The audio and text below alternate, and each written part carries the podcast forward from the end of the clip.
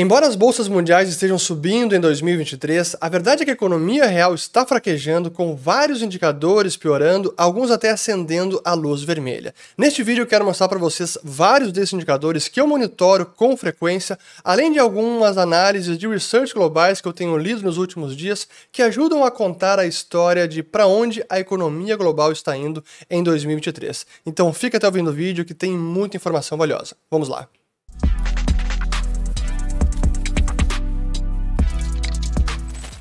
Muito bem todos aqueles que estão chegando agora aqui no canal. Meu nome é Fernando já que a gente fala de economia, mercados e investimentos. Se vocês gostarem deste vídeo, tem vários outros como esse no canal. Tenho certeza que vocês vão encontrar muito conteúdo relevante.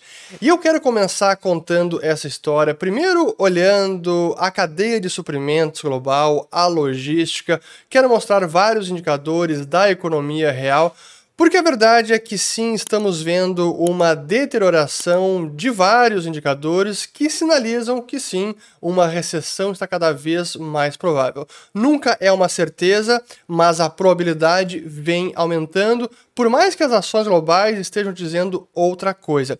E essa narrativa que eu preciso mostrar para vocês para entender realmente o que a economia real está nos dizendo.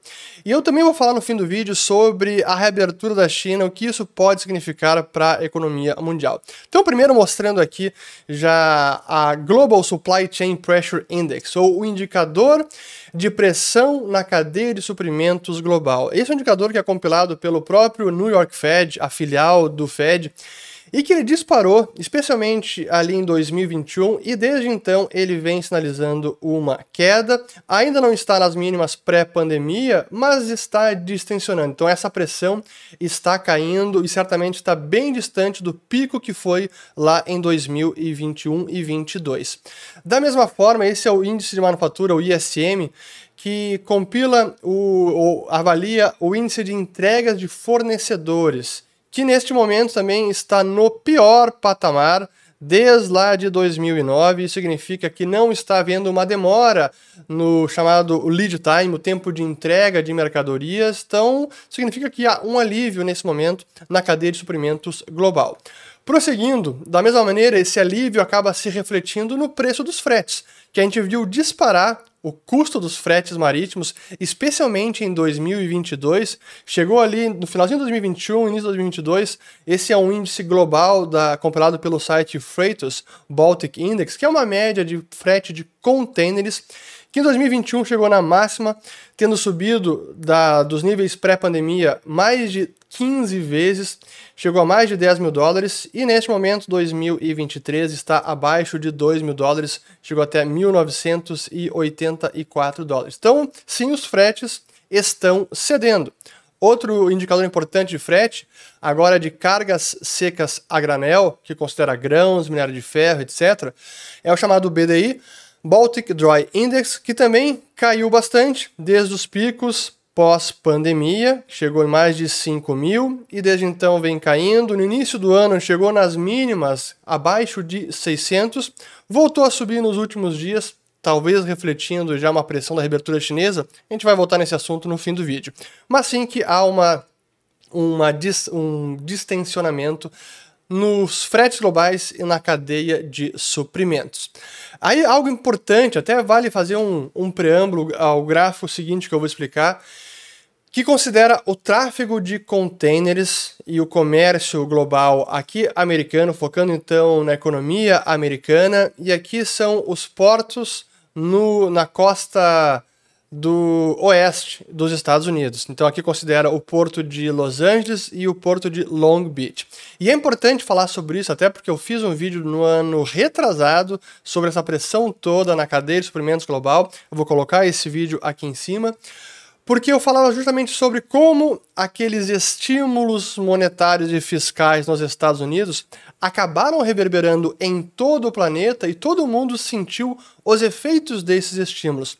E a verdade é que a economia americana, que tem um impacto enorme na economia global, ela foi sim hiperestimulada no pós-pandemia e muitos desses efeitos que eu vou mostrar nesse gráfico agora têm como causa esses estímulos fiscais e monetários.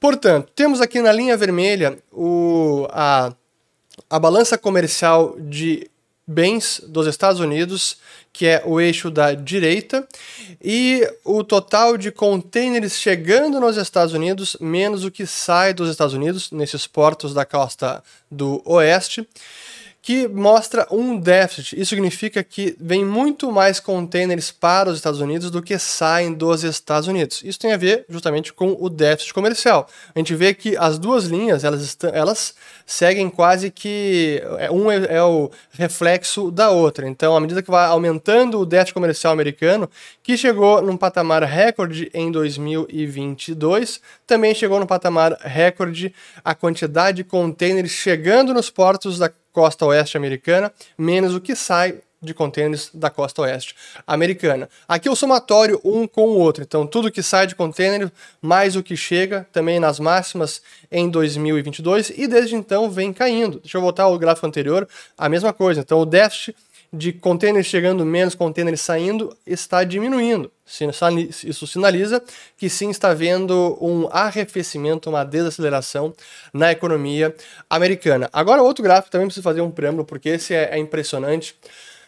Talvez um dos principais portos que ilustrou todo esse excesso de demanda e a economia americana hiperestimulada em 2021 e 2022 foi o porto de Los Angeles, que não apenas bateu o recorde em movimentação de containers, já vou trazer esses gráficos, mas também acabou batendo o recorde em dias em que os navios ficavam ancorados esperando para atracar, porque o volume era tanto, mesmo com volumes recordes o Porto de Los Angeles não conseguia dar conta de toda aquela demanda. E isso se traduziu em aumento em dias de espera. Os, os, navios, as embarcações chegavam no porto, não tinham como atracar, não tinham espaço e ficavam esperando. E chegaram a esperar num nível máximo aqui que foi mais de 40 dias. Isso foi lá em setembro, outubro de 2021, porque não tinha como atracar e descarregar os containers e desde então voltamos à normalidade, onde praticamente agora em 2023 não há mais dias de espera, pelo contrário, até certa ociosidade no, na capacidade do porto de Los Angeles. Agora sim mostrando o total de contêineres movimentado nesse porto, o máximo que foi atingido foi o recorde de mais de um milhão de contêineres movimentados em 2021, então foi justamente ali em setembro, agosto, setembro de 2021, e desde então vem caindo. Olhando a média móvel de seis meses, a gente pode ver essa foto um pouquinho melhor, e que agora caiu fortemente e está nos níveis mais baixos, aqui ó, janeiro de 2023, no nível mais baixo que o pré-pandemia. Então, sim que está cedendo bastante. Vamos ver aqui próximo gráfico que eu quero mostrar. Assim, esse também, como sempre, esses gráficos todos eles são muito ilustrativos da situação econômica global, mas é preciso uma explicação mais aprofundada, até porque eu acabo recapitulando alguns vídeos passados onde a gente buscava entender o que acontecia com a economia global e uma das narrativas que prevaleceu bastante e ainda prevalece entre alguns economistas é que o problema da economia global em 2021-22 foi um problema de excesso, não excesso de demanda, mas sim de choque de oferta. A economia se desarranjou no pós-pandemia, então houve gargalos na cadeia de suprimentos e a gente não conseguiu produzir, o mundo não conseguiu produzir o mesmo nível de bens no pré-pandemia. Por isso, inflação, por isso a economia desarranjada. Era um problema de oferta, choque de oferta e não de demanda. E o meu argumento sempre foi o oposto, e de vários outros economistas também, que era sim um problema de excesso de demanda. Claro que houve choques de oferta, claro que depois, quando entrou a guerra da Ucrânia, tivemos o choque de oferta das commodities energéticas, mas em essência, o combustível inicial foi um forte choque de demanda por conta desse hiperestímulo monetário e fiscal que começou nos Estados Unidos. E usando um gráfico que o próprio Roberto Campos Neto adora usar em algumas das suas apresentações do Banco Central do Brasil, Aqui a gente pode ver o consumo de bens, que é a linha verde escura, versus consumo de serviços, que, olhando primeiro, a linha pontilhada seria a linha de tendência, e a gente pode ver que o consumo de serviços, que teve uma forte queda, assim como de bens, depois acabou recuperando e no final de 2022 já tinha mais do que recuperado o nível pré-pandemia. E o consumo de bens, pelo contrário, bens superou rapidamente o nível pré-pandemia logo depois do estouro da pandemia e ainda persiste num nível bem elevado. Agora já volta a cair, isso aqui esse é um gráfico ainda do final de 2022, mas mostra como aqui é um excesso de demanda. Não era um problema de oferta, a economia estava já produzindo bens para suprir a demanda, mas a demanda era tanta, e aqui a demanda representada pela, pelo poder de compra por conta de todos esses estímulos monetários e fiscais, os cheques pelo correio, que não tinha como essa oferta mundial dar conta. Mais um gráfico importante para mostrar isso, e este até um gráfico que eu utilizei num vídeo passado, e eu reproduzo ele aqui, que foi trazido pela Bridgewater Associates, que é a empresa do Ray Dalio, grande investidor americano, e que trazia esse mesmo argumento. Olha, não é um problema de oferta, é um problema de excesso de demanda. O que a gente tem aqui é a economia mundial que está produzindo, mas a, a demanda é tanta, a demanda agregada, que por isso a gente vê esses gargalos, essa percepção de que não há uma oferta suficiente, e isso traduz também em todos os problemas de fretes disparando, inflação, tempo de espera nos portos e tudo mais. Então, deixa eu colocar aqui. Então, a demanda nominal, que é a linha azul, que disparou, e a produção real de bens para os consumidores americanos, a linha vermelha, mostrando justamente já em 2021 que tinha recuperado e voltado acima, ou superado o nível pré-pandemia. Outro gráfico importante que mostra justamente a diferença entre a demanda nominal e essa produção real de bens, que nunca chegou num grau de desequilíbrio tão profundo quanto tinha chegado na década de 70. Então, 2021-22, esse desequilíbrio entre demanda e oferta, ele era brutal, no nível que chegou até a superar o que tinha sido a máxima ali em dois, em, na década de 70. Então, gráfico aqui da Bridgewater Associates. Associates. Agora, seguindo mais indicadores, outro agora que é o Dunkin Leading Indicator. Esse é um indicador antecedente que vale explicar. Ele é um indicador que busca relacionar o gasto com bens duráveis mais investimento fixo dividido pelo consumo de bens finais, então demanda final. Portanto, quando esse indicador está caindo ou ah, ele chega abaixo de zero, é um momento já que sinaliza a retração da economia. E é o que a gente vê nesse gráfico capturando agora já em 2023 veio abaixo de zero, portanto, sinalizando é, é um sinal negativo da economia mundial, da economia americana. Os PMIs, aqui de vários países, para quem não conhece, o PMIs é, são os famosos indicadores dos gerentes de compra, Purchasing Managers Index, que o nível abaixo de 50 também sugere já a retração. A gente vê neste momento, a última leitura que foi em janeiro, tanto Japão, quanto França, quanto Reino Unido, quanto Alemanha, quanto China e Estados Unidos no nível de retração.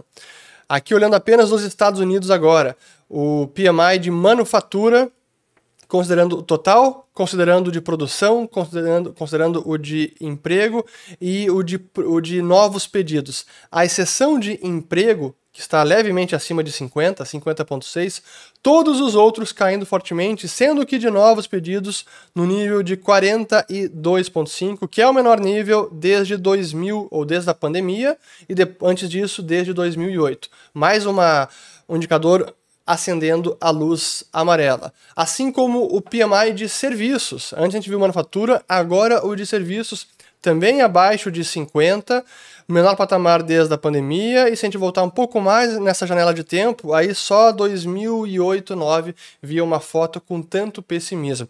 Esses são indicadores de confiança, então são indicadores, se diz, antecedentes que estão olhando para frente, prospectivo. Voltando a esse mesmo indicador de manufatura de novos pedidos, aqui uma, apenas um zoom neste indicador. Analisando a balança comercial americana, a gente também pode já verificar essa desaceleração e até o primeiro gráfico que eu quero colocar agora na tela é a corrente de comércio, então exportação mais importação apenas de bens e já corrigida pela inflação, que vê um decréscimo, então tá uma contração real em dezembro e uma contração forte do pico que foi lá em 2021-22. Da mesma forma, a balança comercial, novamente, apenas bens, que era bem negativa e registrou um déficit recorde em 2022 e que desde então vem diminuindo. Porque as importações também estão diminuindo. Então agora apenas as importações de bens dos Estados Unidos, depois do pico lá de 2022, vem cedendo, não cedeu ainda de volta para o patamar pré-pandemia e até é difícil que volte porque o dólar perdeu muito poder de compra. Então aqui é valor nominal, neste gráfico não está ajustado pela inflação do período. Tudo isso também tem se refletido no nível dos estoques, que estão se elevando nos Estados Unidos. Esse é o total de estoques dos consumidores, é um indicador que agora volta para um nível bem elevado e rápido. Não foi ainda o máximo que tivemos em 2016, nem lá em 2009, mas está subindo e subindo rapidamente. Da mesma forma, a razão entre estoques e as vendas, um indicador que sugere o quanto que estão diminuindo as vendas em relação aos estoques. Também está subindo esse indicador, quando ele sobe é um sinal negativo para as vendas na economia. Mais um indicador de expectativas, agora a confiança dos CEOs, então os presidentes de empresas, sobre a economia para os próximos seis meses e que está no pior patamar de toda essa série que vai até 1987. Sim, o pior patamar desde 1987, toda essa série histórica, inclusive pior do que foi na pandemia. Da mesma forma, cada vez menor a quantidade de pequenos negócios que estão pensando que agora é um bom momento para expandir as suas operações. Aqui o gráfico vejam que 2023 já está no menor nível desde a pandemia e similar às mínimas lá da grande crise financeira de 2008.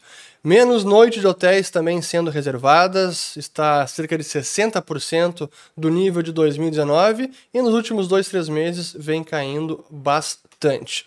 Aqui um modelo de previsão de ganhos que é calculado pelo banco americano Morgan Stanley, que é um indicador antecedente, busca antecipar a direção da lucratividade das ações americanas, que é a linha pontilhada é, em amarelo, que está em terreno já de retração essa é a previsão deles, portanto, o crescimento do lucro por ação deve ser negativo no primeiro trimestre de 2023 e 2020 e o segundo também. Então essa é a previsão do Morgan Stanley. Agora é importante falar sobre reabertura da China, porque havia e ainda há uma expectativa de que a reabertura da China possa produzir efeitos positivos para a economia global. E eu não nego, acho que é bem possível, até já fiz um vídeo sobre isso, também vou colocar o link aqui em cima. Porém, esses efeitos ainda não se refletiram na prática. Por mais que a economia esteja reabrindo, o surto de Covid já deve ter chegado próximo do seu fim, ou está é, já no seu curso final. Aqui temos vários indicadores de reabertura da China, que era o Lockdown Index, que foi produzido pelo Goldman Sachs, que chegou nas máximas foi depois de 2020, a máxima foi agora finalzinho de 2022 e desde então vem caindo, portanto, China está reabrindo, a, o, o, trânsito nas estradas está aumentando, voltando à normalidade, assim como o pessoal que está utilizando o metrô. Da mesma forma, a mobilidade está recuperando nas principais cidades chinesas, como Beijing, Chengdu, Xangai, Shenzhen, e até as, as procuras por procuras relacionadas à Covid no site Baidu na China, que dispararam em dezembro de 2022 e desde então caíram bastante. Então, sim, que a China está reabrindo. Porém, essa reabertura, como eu disse, não se traduziu em pressão na maior parte das commodities e nem mesmo de fretes. Talvez a exceção recente seja o Baltic Dry Index, o índice de carga seca, de frete marítimo, que sim recuperou, mas o restante não. Containers seguem em queda, os portos americanos seguem também desacelerando a movimentação de containers, e as principais commodities, muitas das quais estariam relacionadas a um crescimento chinês, ainda não estão sentindo essa pressão. Aqui, primeiro, o Bloomberg Commodity Index, que no, desde 2022 vem em franca desaceleração, desde março, abril de 2022 assim como o CRB Spot Commodity Price Index, aqui é, é um índice com várias commodities, como alumínio, cacau, café, cobre, milho, algodão, é, petróleo, ouro, óleo de aquecimento, é, gado, gás natural, níquel, enfim, tem praticamente todas as commodities de metais bases, agrícolas, minerais e energéticas, e que também vem registrando queda desde meados de 2022. O próprio petróleo, que vem em queda, não conseguiu quebrar a barreira ali dos 75 dólares por barril, mas está em queda e ainda não foi pressionado pela China. Minério de ferro também estacionou. Depois de uma recuperação no último trimestre do ano passado, talvez aí o mercado já precificando a reabertura da China, que estava mais assim visível no horizonte, mas desde então o minério de ferro vem patinando. Do lado das commodities energéticas, aqui olhando o gás natural da Europa, que felizmente a Europa teve um inverno, está tendo um inverno bem mais ameno do que, esse, do que poderia ter sido, e isso se traduziu em preço do gás natural a 50 euros, que é o preço que estava até o megawatt-hora, é um preço abaixo da invasão, do pré-invasão da Rússia da Ucrânia pela Rússia. Então, boa notícia também, gás natural que vem cedendo. Da mesma forma, preço mundial dos alimentos. Esse é o índice da o Food Administration Organization, que é o FAO Food Price Index, que desde 2022, depois de atingir um pico ali em junho, julho de 2022, vem cedendo e cedendo fortemente. Ótima notícia também. E por fim aqui várias commodities como temos aqui o carvão, o gás natural, é, soja, o petróleo e o óleo de aquecimento, que nos últimos meses de 2022 registraram forte desaceleração, inclusive o carvão, que é uma commodity muito utilizada pela China, e se a China está reabrindo e a economia está reaquecendo, deveria sentir, já deveríamos sentir uma pressão no preço do carvão, porém isso ainda não está acontecendo. Pode acontecer? É possível com qual extensão uma, um reaquecimento na economia chinesa pode tirar o mundo da rota de recessão, ainda é muito cedo para dizer, com todos os problemas da economia chinesa, a, a, construção civil que passa por reajuste, eu ainda sou cético em acreditar que a economia chinesa pode salvar o mundo em 2023. Bom, essa foi a coleção de indicadores que eu quis mostrar para vocês para realmente a gente ter uma noção de como a economia real, sim, ela está fraquejando, há uma desaceleração em curso, vários indicadores antecedentes, que são aqueles que antecipam a deterioração da economia como um todo, mostram essa luz vermelha no horizonte. E é também importante notar que, além disso, e é por isso que torna uma recessão mais provável, é que a inflação ao consumidor ainda persiste. Portanto, vários indicadores sinalizando que a economia está desacelerando e as condições financeiras dadas pelo aumento de juros ela segue num patamar elevado. E a perspectiva do mercado agora, de até colocar na tela, é que os juros, a taxa básica americana, vai seguir subindo. Vejam agora o euro-dólar para junho deste ano, 2023, que chegou a mais de 5,5%. Então, é, era um nível que era inimaginável um ano atrás e o mercado segue reprecificando isso, porque sim, ainda temos uma pressão da inflação ao consumidor. A notícia boa é que muitos preços já estão cedendo bastante, especialmente aqueles mais cíclicos, como commodities energéticas, fretes e até mesmo de alimentos. E a pressão na logística, na cadeia de suprimentos global também diminuiu. Depois de todo aquele caos e gargalos infindáveis em 2021 e 2022, eles desapareceram e deram lugar até mesmo à ociosidade em várias regiões. A notícia ruim é que é cada vez mais provável uma recessão na economia americana e global. Portanto, fim de um ciclo que logo mais adiante trará o início de um novo ciclo. Antes de encerrar esse vídeo, eu queria fazer um convite para vocês, porque no dia 12 de março, às 19 horas, nós faremos a aula inaugural da oitava turma do curso Ciclo de Mercado. Portanto, se vocês gostaram deste vídeo, todos os indicadores que a gente mostrou, a gente vai aprofundar ainda mais nessa aula inaugural, então 12 de março. Link na descrição do vídeo para vocês reservarem as suas vagas. Espero vê-los todos por lá, espero tenham gostado desse vídeo e se gostaram também, se foi valioso, considerem se inscrever no canal. Volto no próximo e muito obrigado. Muito bem, muita informação. É, depois a gente compartilha esse gráfico ou todos os slides na aula inaugural, para quem se inscrever e participar, a gente vai compartilhar esses e vários outros gráficos também. Espero vocês lá, 12 de março, 19 horas.